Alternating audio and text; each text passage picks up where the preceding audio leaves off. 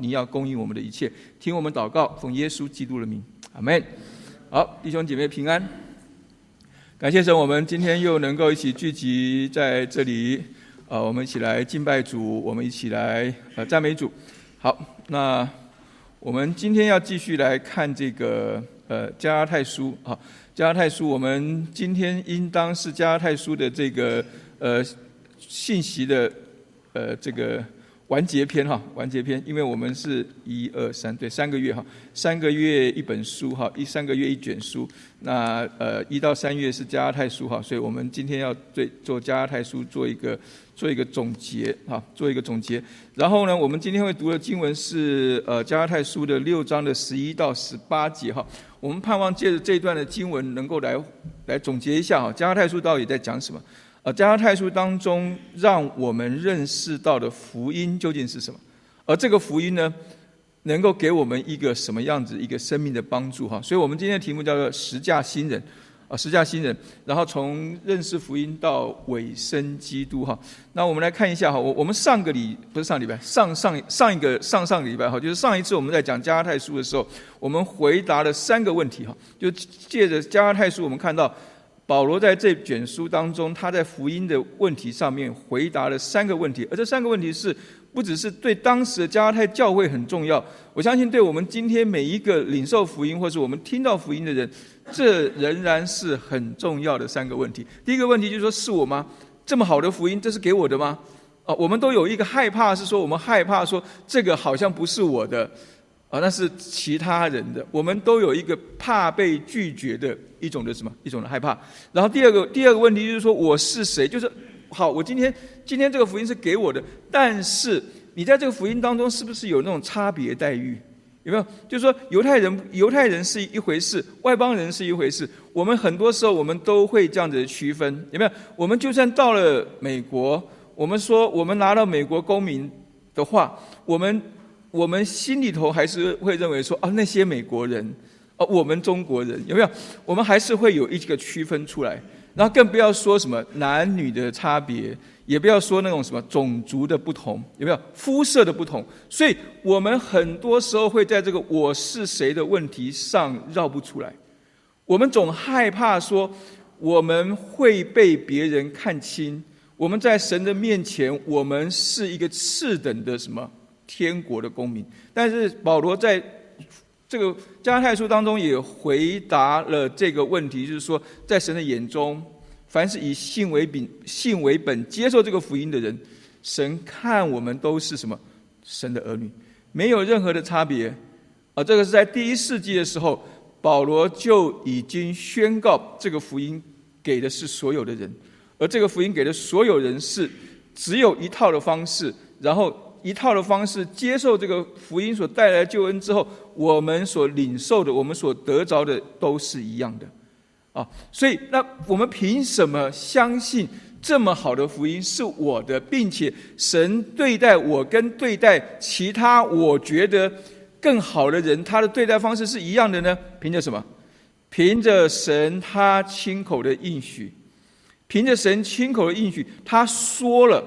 那我们相信他说的必成就，所以我们就知道他说的这些事情，虽然好像在我生命当中，就如果我今天还不是基督徒的话，我还没有经历到，我还没有领受到，但是因为我相信他说了就算，所以呢，我知道他必成就这件事情。所以福音回答三个问题，福音就突破了我能够接受这个福音的障碍。这个福音不是一个洋人传到中国来的一个什么洋教，这个福音不是我们自己人创造出来的一个什么自我安慰的一个宗教，这个福音带出来的是一个神拯救人的信息。所以我们今天要来看的一个问题，就是说，当我们要做把加拉太书保罗所讲的这个福音做一个总结的时候呢，我们怎么样总结这一卷书呢？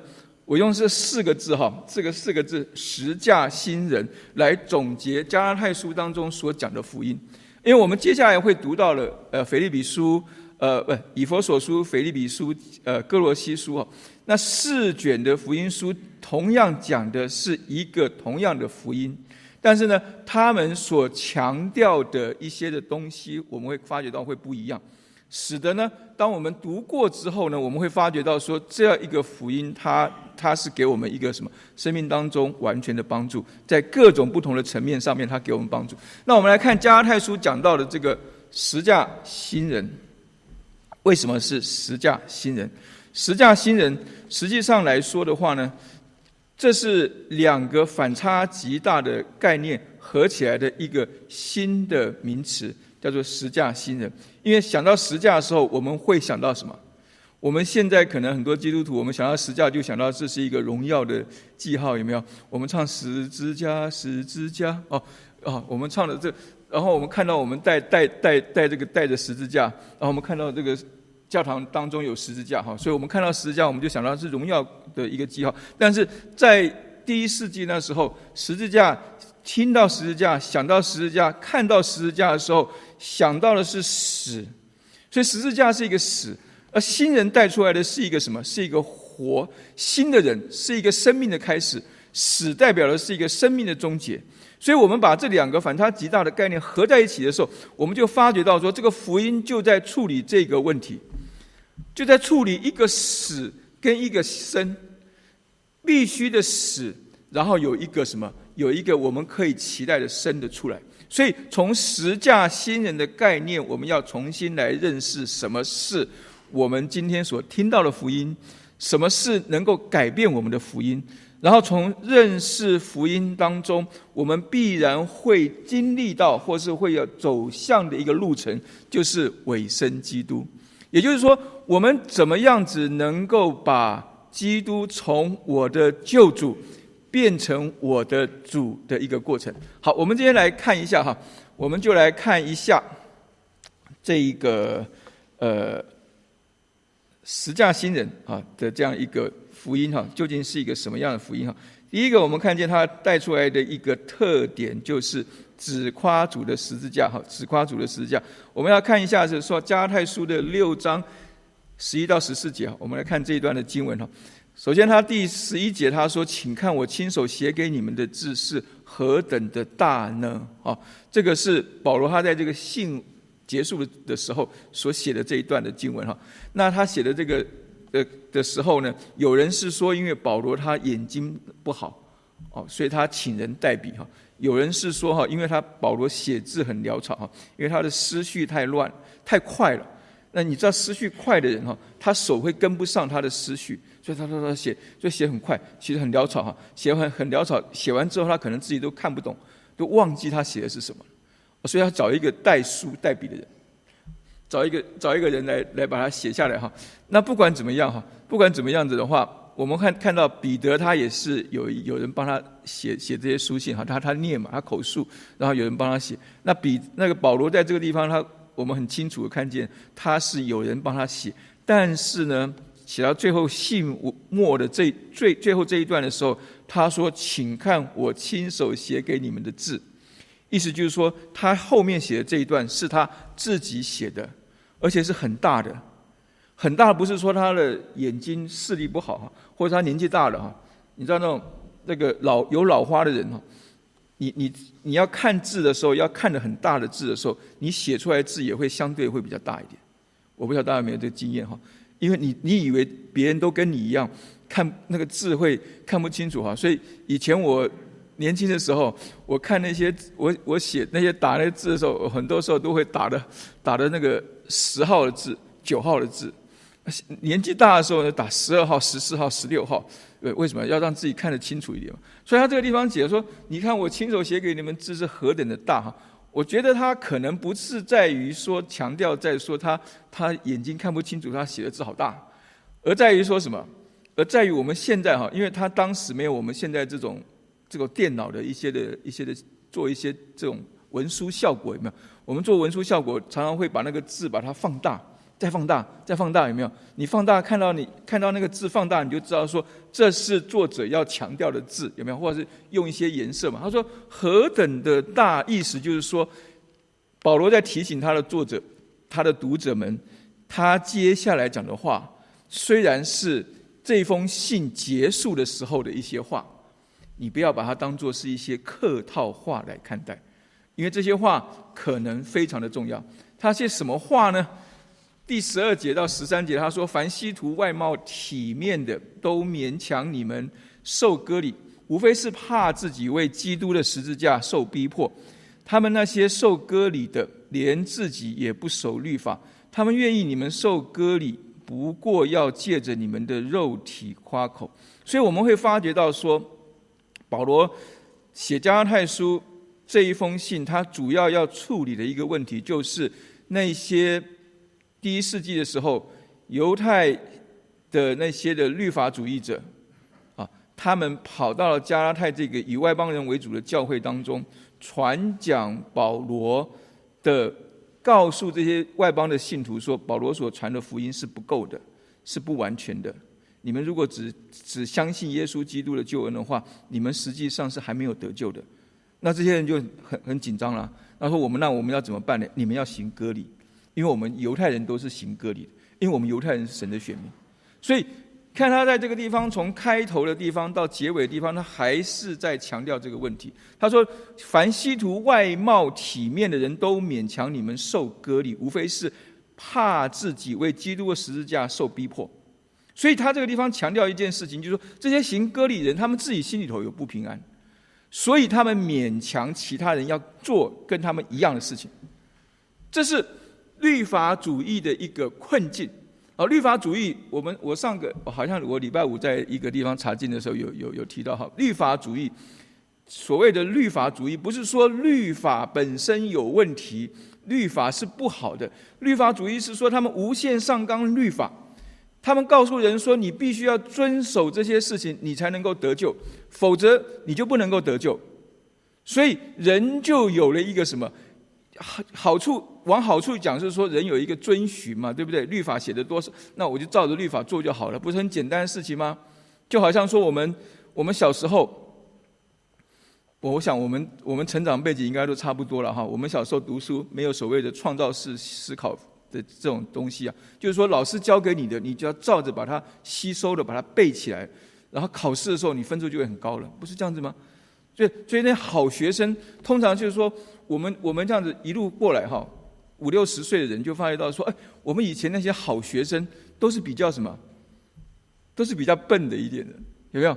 那些那些读书读的不好的人，都是反而都是比较聪明的人，因为聪明的人他可能就不想要受到限制嘛，他不想要说照着你这样子去做。那律法主义的好处是说，我照着这样去做，好像就有有所依循，我就能够怎么样？我就能够得到我想得到的。但是律法主义的困境是什么呢？因为神从来没有要人照着律法来得救，所以我们自己一厢情愿的认为说，我只要遵守律法就能得救，这是错的。因为律法创造律法的人，颁布律法的人，他颁布律法的时候的心意，不是要我们说啊，你照着去做。你就能够得救，所以保罗他一直强调说，你如果要走这一套的话，可以，但是你要保证你这一生守尽所有的律法，你这一生在每一件事情上，在每一天，你都不会违背律法上的任何一条。这个我们能够做到吗？我相信在近前的人，我们都很难能够做到，对不对？你看大卫，他那么近前的人。他只是晚起来睡觉睡晚了，他就怎么样？他就跌倒了。更何况是我们这些人呢？我们有很多很多环境会让我们没有办法以为，就我们没有办法去做到我们能够做到。但这个地方看到是说，凡稀图外貌体面人，也也就是说，这些律法主义的人，他们强调的是靠外在的一些事情，靠看得见的一些事情。来帮助我们得到那个我们想得到的救恩，但是我刚才讲到说，神他的心意不是这样子的，他颁布律法的时候，不是说你要行律法你就能够得救，他没有这样讲，他是要把我们在律法当中圈起来，这是照加拉太书的说法，也就是说，我们在律法当中，我们看见我们自己是有罪的，这是罗马书的说法，所以。我们知道我们有罪，然后我们才能够去什么？寻求神的拯救。如果我们今天知道我有罪，然后我靠着我自己来做，我就能够做成的话，我还需要救世主吗？所以从来没有救世主了，就靠我自己就好了，不是吗？但这个地方看到是说，所以律法主义的困境就是说，他们要求用外在的行为来得到他们想要得到救恩，但这是一条死路，这是一条行不通的路。但是他们不觉得是行不通，他们觉得是说。我今天我自己要这样做，我也要要求所有人都这样做，我才能够得到那个平安。别人的罪带出来的后果，才不会影响到我这个进钱的人。所以大家都要一样，大家都要做这样子的事情，没有一个人不是这样做。所以他勉强人，勉强是这样子来的。所以你会，我们会发觉到说，所谓的律法主义用在我们的生活当中，我们很多时候也会掉进这样一个陷阱当中啊。不是吗？我们自己做不到的，我们就会要求对方说：“你应该要这样子，你应该要那样子。”你没有做到这些，所以我们的婚姻才会出问题。你没有做到这些，所以我们亲子关系才会这么紧张，不是吗？我们很多时候，当我们的关系上出现问题的时候，我们都会希望对方赶快改变。对方，你的改变会造成带来我们。更大的一个幸福，这是一条死路，这是一条死路。所以我们看见他的困境在哪？律法主义，他他希图外貌的体面，就是说他要让人看见他是好的，来证明说我是得神喜悦的，要做出来，要做给人看。所以好多时候，我们在彼此的关系上面，我们是不是也有类似这样一个问题？我们羡慕父慈子孝、兄友弟恭，这不是说不好，这是好的，这是我们追求的一个一个理想。我们我们渴望夫妻恩爱如胶似漆，但是如果那只是变成一个外貌的体面的时候，我们会掉进律法主义的牢笼当中，我们会自己自苦，我们要求自己。在很多事情上要做到，然后我们要求自己的同时，我们眼睛看出去的时候，我们会发觉到说，你也要跟我一样这样子来做。但是对方可能不这么觉得的时候，你们的关系就出现了问题了。你们关系出现问题的时候，你可能就会勉强他人就范，你一定要这样子做，你必须要这样子做，你因为你是我的什么人，因为你是我的什么人，所以。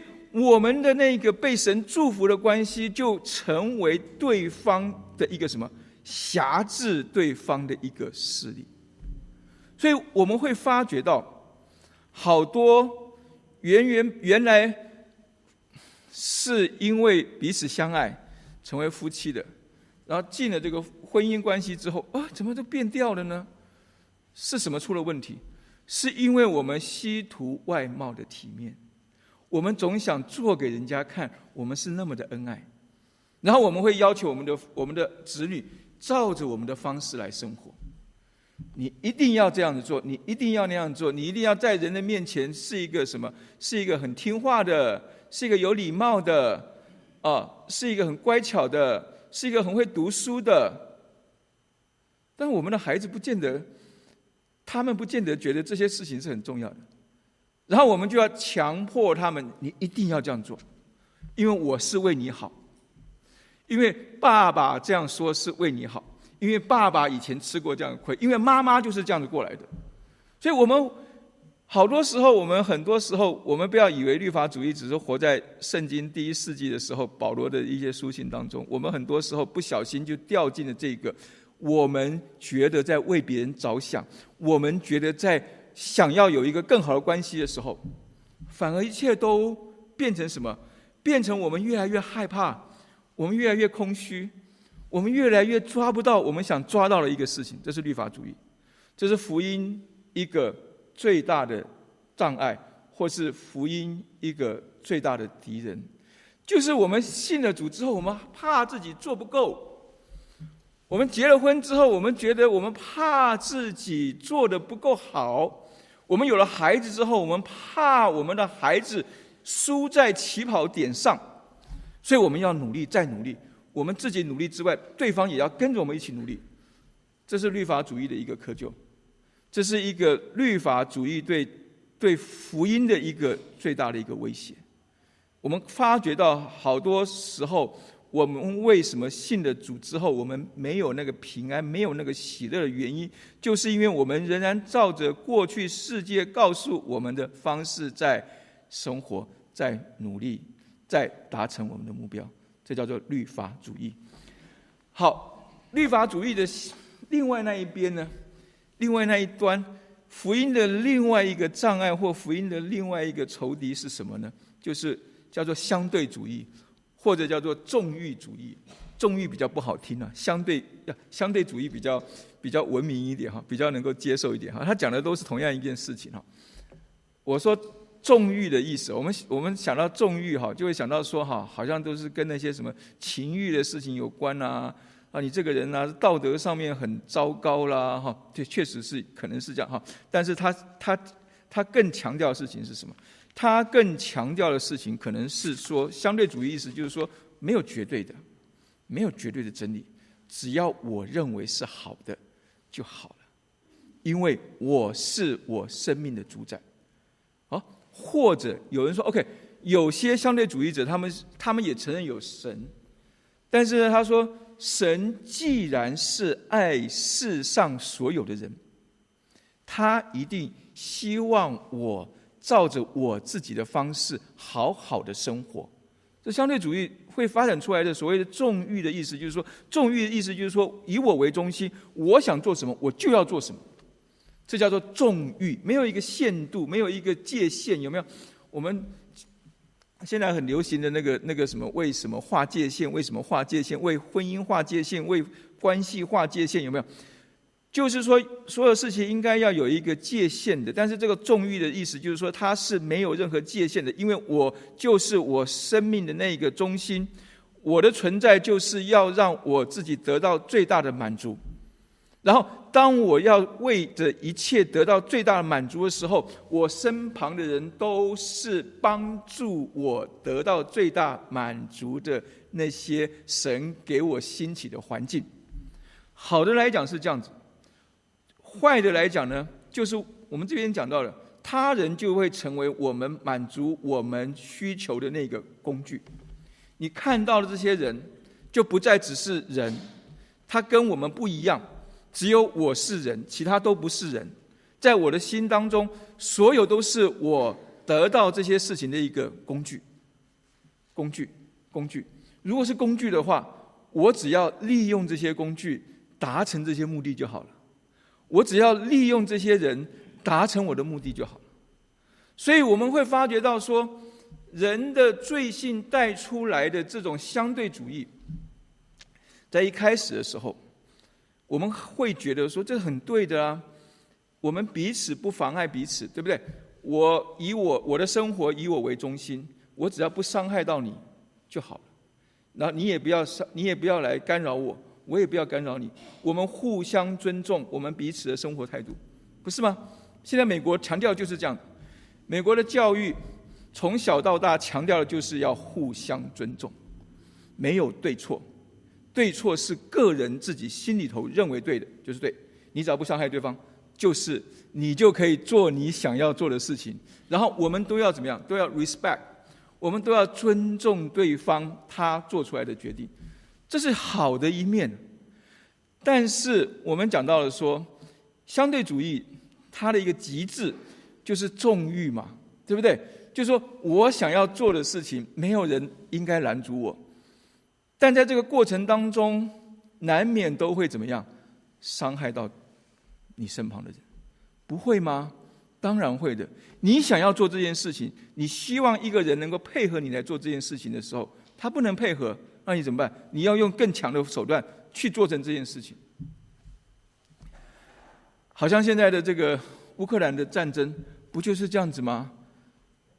俄罗斯要出要出兵之前，他们也也有一个听起来非常相对的理由啊，他们也没错啊，他们只是为着要保护他们这个民族最大的利益，所以他们不得不，他们必须要去做这件事情。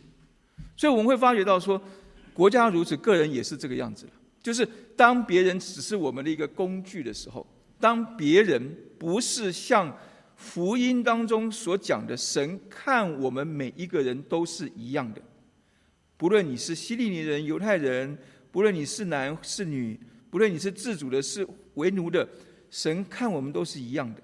但是以相对主义来看的话，人是不一样的，只有我最重要，其他都不重要。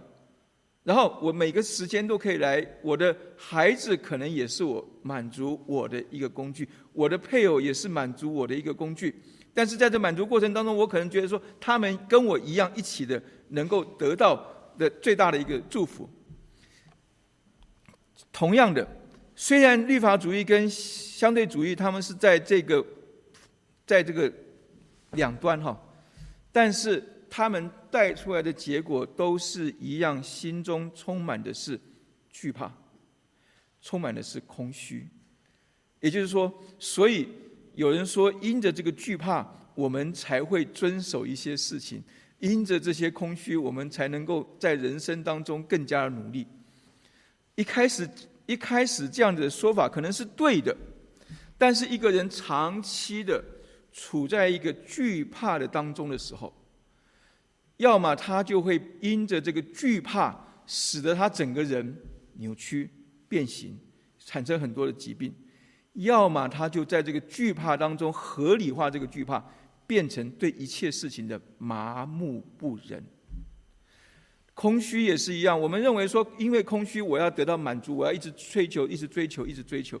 但在这个追求过程当中，就是我们刚才讲到的，我们会变成不择手段的去。得到那个是暂时的一个什么平安，暂时的喜乐。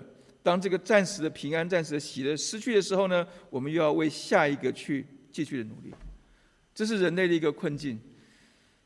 我们看到福音是什么呢？福音他所夸的却不是这样子，因为他加拉太书六章十四节他说：“我断不以别的夸口，我只夸只夸我们主耶稣基督的十字架。”所以那个地方很清楚的告告诉我们说，福音带出来一个不一样的一个观念，福音带出来一个不一样的一个价值观。他不夸别的，就是他他不把别的东西拿出来夸口说啊，我有这个，我有这个，让你呢觉得说啊，我我我我，你们羡慕我，你们你们喜欢我。他说我只夸这些别的东西我都不夸，我只夸我有十字架。为什么这样说呢？因为加拉太书一开头的地方。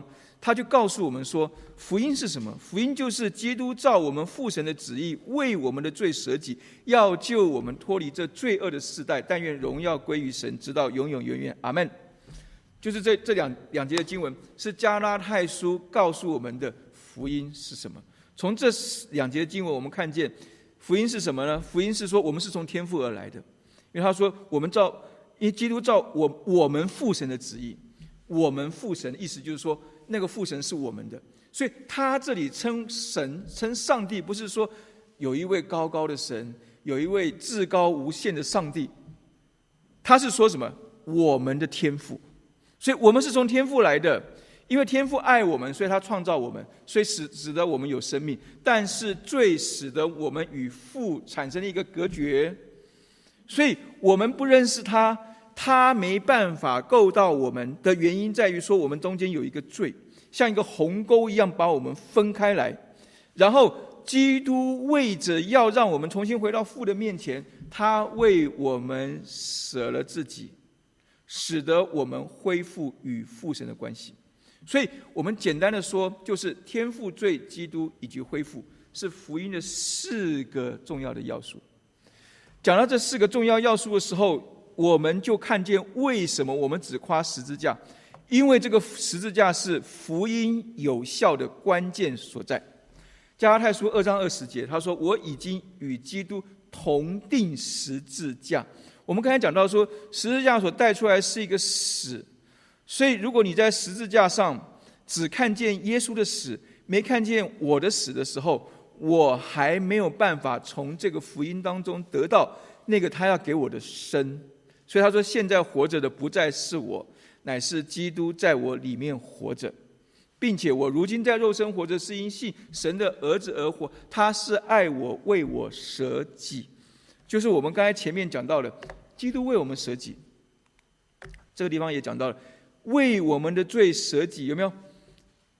圣经上面清清楚楚讲到，基督为我们的罪舍己，所以加太书二章二十节才会讲到说：“我已经与基督同定十字架，我原来应该死的，所以我在那个十字架上看见了耶稣，也看见了我自己，所以现在活着的才不再是我，乃是基督在我里面活着。所以福音的关键是什么？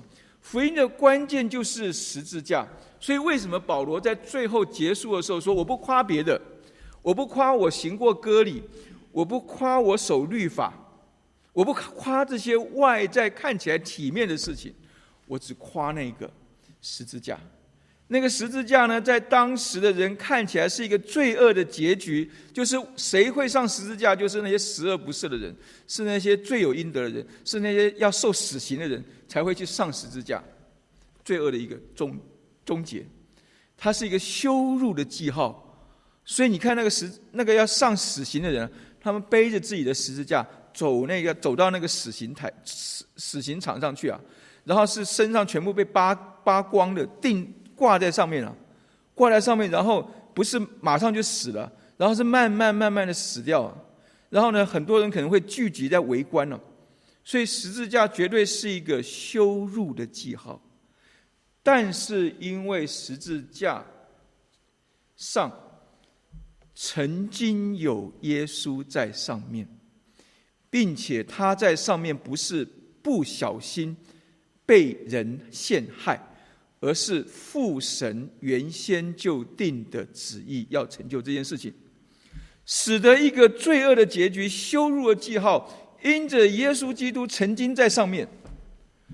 变成了救赎的代价，也就是说，我们白白得到了这个救恩，是有人付了代价的。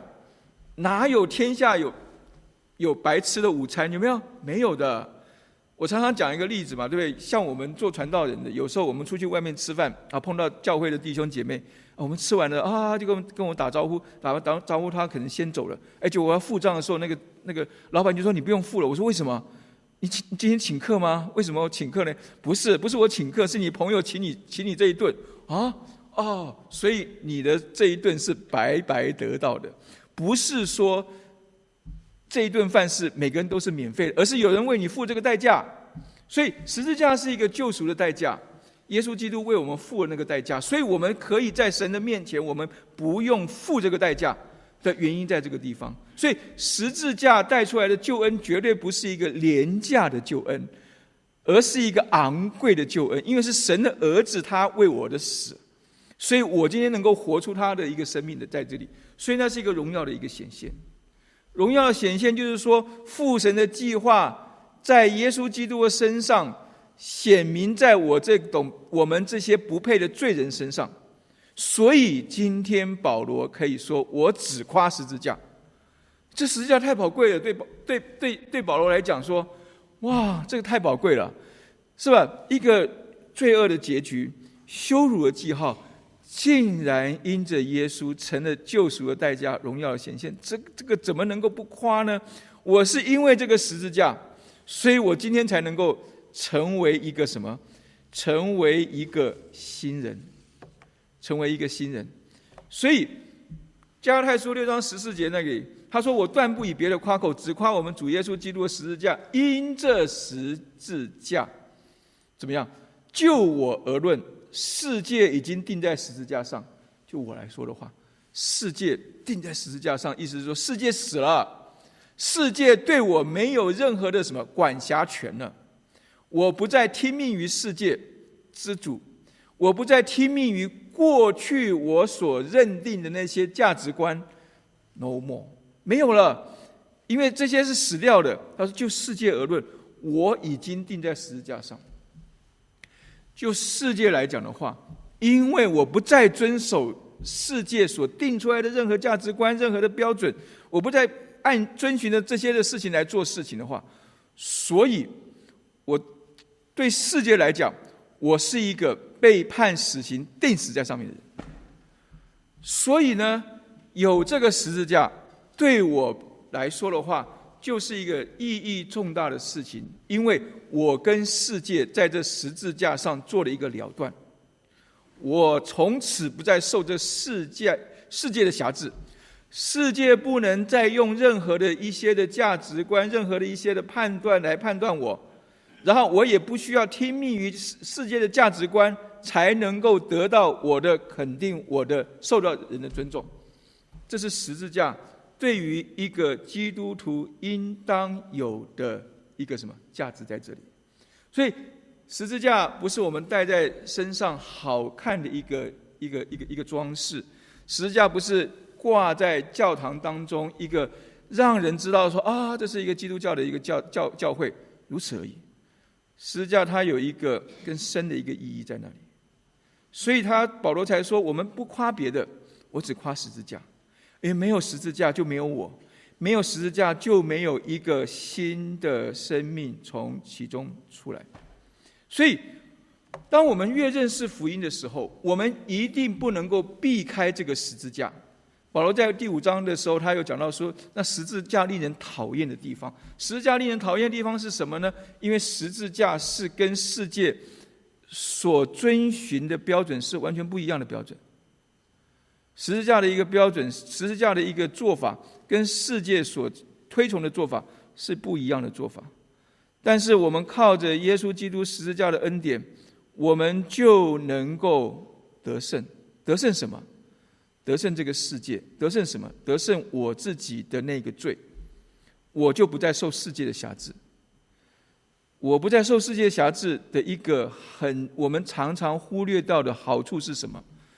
我不再受世界的价值观的影响，然后呢，我就能够自由的享受上帝创造这世界一切的丰盛。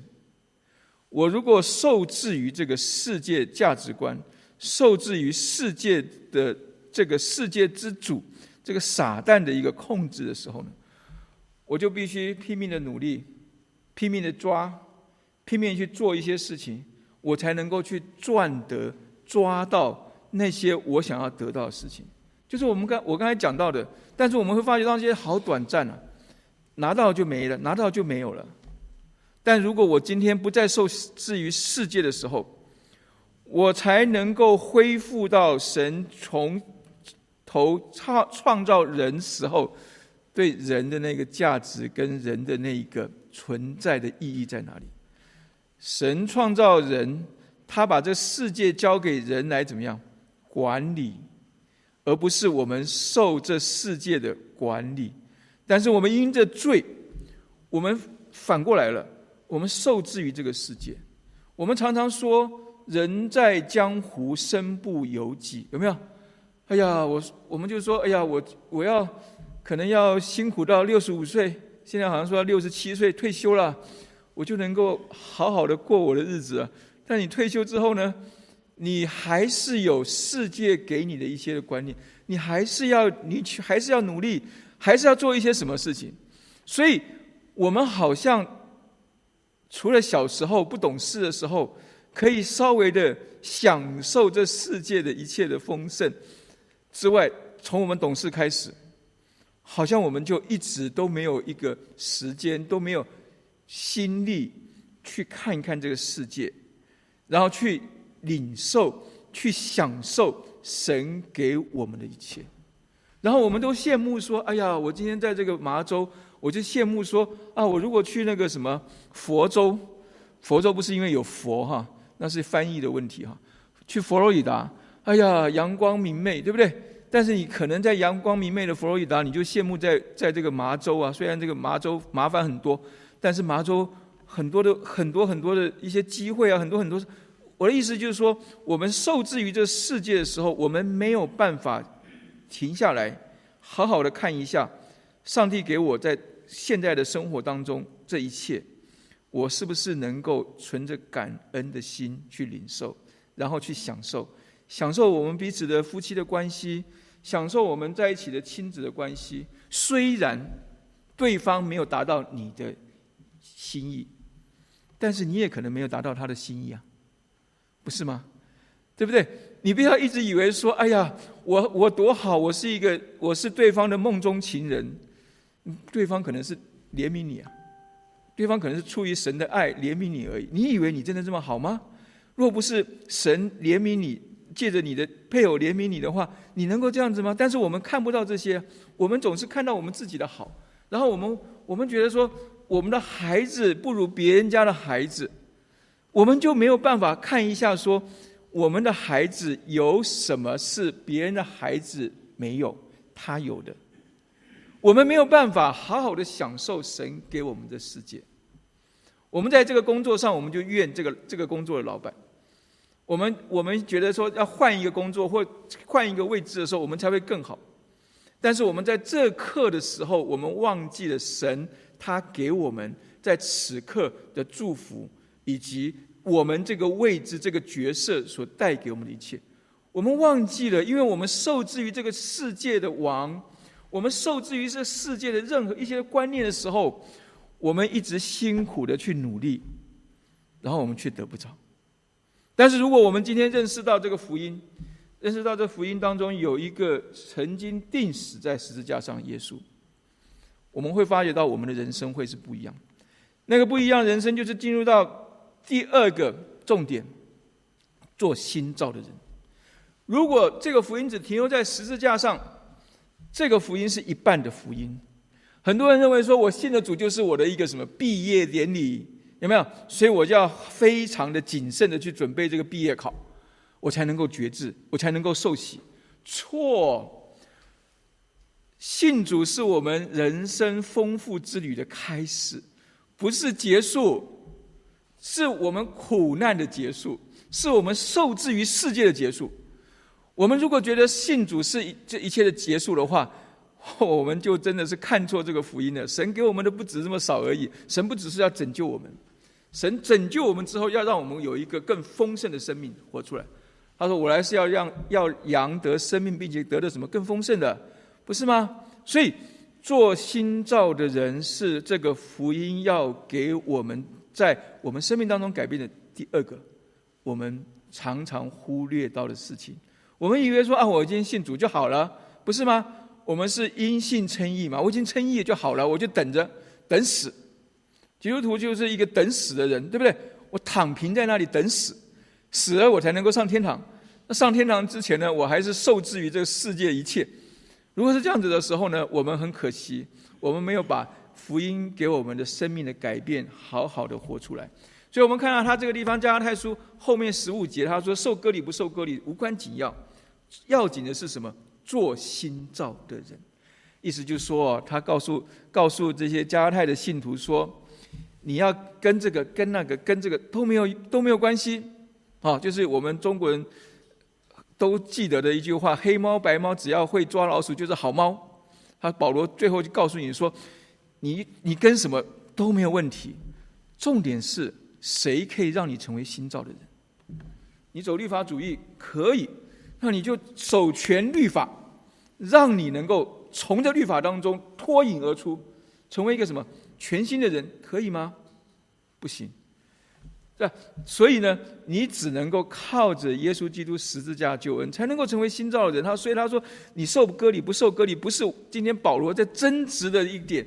保罗只是怕说，你信了主之后，你失去掉神给你最大的一个祝福，就是那个丰盛生命的一个显现。新造的人，我们常常会说，若有人在基督里，他就是新造的人，旧事已过，都成了新的了。毕业典礼啊，旧事已过，一切了结了啊！我有个新的开始，从此王子公主过的幸福快乐生活。然后呢，然后我们就不知道了。然后我们来看一下，然加泰书最后。他用很大的字告诉加太的信徒说：“然后是什么样？”他说：“原来基督，原来在基督耶稣里受割礼不受割礼全无功效，唯独使人生发仁爱的信心才有功效。”这是我们上一次的时候讲到讲到过的。那个信心不是我信而已，不是我理智上领受而已。那个信心是会让我带出一个行动出来的。那个行动就是一个爱的行动。只有这样的一个信心，才是有效的信心。只有这样一个信心，才能够让我们踏出新人的第一步。所以，造做新造的人，对于保罗的理解来说，是一个什么样子的一个状况呢？第一个就是有平安和怜悯的新人。他接着讲说：“凡照此理而行，愿平安怜悯加给他们和神的以色列民。”他说：“我们信了主之后，我们在基督里，在这个救恩当中，我们会得着，我们不会失去的是什么？就是我们会得着那个平安。也就是说，我不再害怕我会失去。我们很多时候。”我们之所以在人际关系上会紧张，有一个原因是我害怕失去，我害怕对方不再爱我了，我害怕对方是不是因为我怎么样，以至于他就没有像过去那么的对我好，所以我们心中没有平安，然后我们就想要去抓，然后我们拼命的抓的时候呢，我们越抓紧，我们会发觉到说我们漏掉了更多，我们抓着一。一一把沙子，然后漏下的比我们抓住的更多，那是因为我们心中没有平安。但是如果我们知道，我们因着十字架的救恩，我们都得到了那个从基督来的平安的时候，我们就不害怕失去，因为这是神对我的怜悯，不是我做了什么吸引了对方来爱我，而是神的怜悯让我有这么好的人来爱我。不是因为我是一个出色的父母，所以我教教出来的虎父绝对没有犬子。错，今天我们能够跟我们的孩子在一起，他们能够在我们的家里头一直长大，这出于神的怜悯的，不是我们做了什么。如果我们能够这样想的时候，我们的心会被改变，我们跟我们彼此的关系上面会有一个强烈的一个翻转。会不一样的，你会变成一个可爱的人，你会变成一个可以让人靠近的人，你会变成一个你身旁人都不会再害怕你的人，因为你知道你有神的平安跟怜悯。做新造人，第一步是让我们知道我是谁，然后能够有平安的去跟我身旁的人。照神的方式来相处，所以第二个就是说，我们是一个带着耶稣的印记的新人。他说：“从今以后，人都不要搅扰我，因为我身上带着耶稣的印记。耶稣的印记是什么？因为他这里很明显是讲到是说，跟那个割礼是一个做一个一个反差的一个对照。我不强调割礼，我强调是耶稣的印记。耶稣的印记是什么？耶稣的印记就是我愿意。”活出那个从耶稣基督的救恩当中所领受的，我愿意照着活出来。照着活出来的时候，我可以为这个福音去受苦。受苦不见得我们今天要到第三世界的国家，或者到一些嗯很危险的地方去被人家关起来那个受苦。受苦是说我为了传福音，我可能摆上时间，摆上心力，摆上金钱，摆上一切。这叫做受苦，因为这些原本是我觉得我不需要付出的，但是我现在付出了，我想尽脑汁的去怎么样子把最好的去给这些福音朋友。我们现在四组的呃幸福小组，这些弟兄姐妹他们所做的就是为着福音受苦，而他们的受苦却甘之如饴的原因，不是说啊我因为受苦我才能够赚到这个福音，才能够得到神的赏赐，错。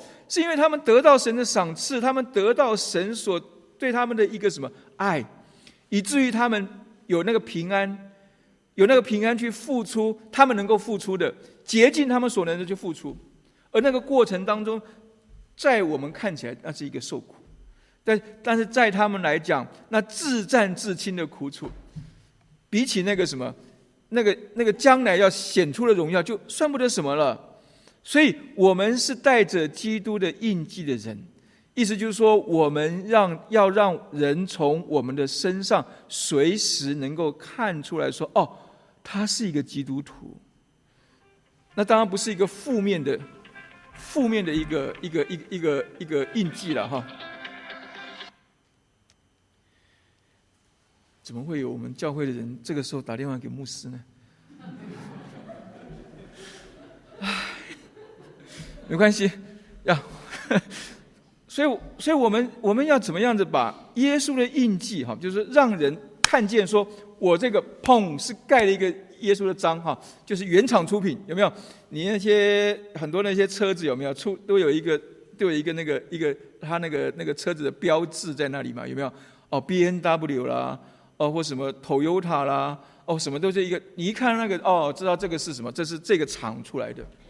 那我们要让人从我们的身上看见。我们是从耶稣出来的，我们有耶稣的样式出来，不是坏的啊！原来这个他是基督徒啊！讲的时候不要说啊，原来他是基督徒。你看这么这么的怎么怎么讲？应该啊，原来他是基督徒，那么有爱心啊，那么有耐心啊，那么怎么样哈？带着基督的印记。第三个呢，就是说新造人，就是说我们能够活出主耶稣的恩。我们知道，他说：“愿主耶稣基督的恩藏在你们心里。愿主耶稣基督恩，主耶稣基督恩，就是说，不是我们配得的，乃是主他愿意给我们的，所以我们领受到了。所以也就是说，我们知道一切都是出于神，而不是出于我们自己，不是凭着我的能力啊去赚得这些，乃是因着主的恩典，使得我今天能够有一个跟人家不一样的一个生命。”当我们是这样想的时候，我才可以跟我身旁的人分享我的软弱，我的一些的不足。我不会害怕，因为我分享我的软弱，使得他不再爱我，使得他看清我，使得他不再像以前一样对我好。因为我们知道，主耶稣说：“我的恩典够你用。”我的能力是在人的软弱上显得完全。当我愿意跟人分享我在彼此关系上的软弱的时候，我是放开手的。当我放开手的时候，我反而能够更牢牢的抓住神要给我在这关系上的祝福，而不是说我用尽一切心力的想要去抓住一切的时候，我失去的更多。如果我知道说这一切都是神的恩典，我愿意跟我的配偶、我的孩子、我的父母分享我的软弱。为什么我在这个事情上做不到？因为怎么样？怎么样？因为所以，请你帮助我。我们如果能够这样说的时候，我们就跨出了进入到主的恩典的第一步。我们很多时候觉得说，要我先变得好，我才能够去帮助人。可不可以让别人稍微帮助你一次？让你不要永远扮演那个强者。首先，当然是说我们要前提是说我要有那个安全感，是说对方也能够接受这样一个事情。这样就是要跟，这就是我们要要让主的恩典能够在我们的彼此的关系当中都发生。这要求者求神的，我们要跟神祷告。让主的恩典在我们彼此的关系当中都发生，所以我不会害怕因着我的软弱，使得我所害怕的那些失去会发生在我的各样的关系当中。这就是为什么我们是说我们要有一个所谓的基督化家庭，哦，我们要有一个所谓的基督做主的一个婚姻的关系的原因，不是说我们一个口号，不是说啊，我们就是因为我们是基督教，所以我们这样讲而已。乃是因为我们清楚的看见，若是没有耶稣基督的十字架救恩的话，我们的关系是走不长远的。如果我们只是看重那些外表的一切的时候，很多东西都是会过去的。求主能够帮助我们，让我们知道我们是活在主的恩典当中。我活在主的恩典当中，我也盼望我的身旁的人也活在主的恩典当中。然后我用主的恩主，我用主带我的方式来带我身旁人的时候。我们的关系会改变，所以造做新造的人，就是我们拥，因为我们拥有从主来的平安和怜悯，所以我们能够带着耶稣的印记，在各样子的关系当中活出主耶稣的恩。愿神祝福我们，保守我们，让我们在福音当中认识这个福音更多。也让我们在认识这个福音更多的时候，我们愿意委身于基督，也就是说，我们愿意尊他为主。我们不是说我们从一个牢笼跳到另外一个牢笼，从一个恶放到一个恶。但主耶稣说：“你放心，他的应许是说：“我的恶是容易的，我的担子是轻省的。你放心，你来到我的面前，凡劳苦担重担的，可以到我面前来，我就使你得安息。”他要让我们得到的是安息，他要让我们在各样关系当中得到安息，因为我安息了，我身旁人也能够安息；我不安息，身旁人永远没有办法安息。愿神的福音。能够今天临到我们每一个人身上，知道这个福音不只是让我拿到一张天国的天国的飞机票，等候的那个死的来临。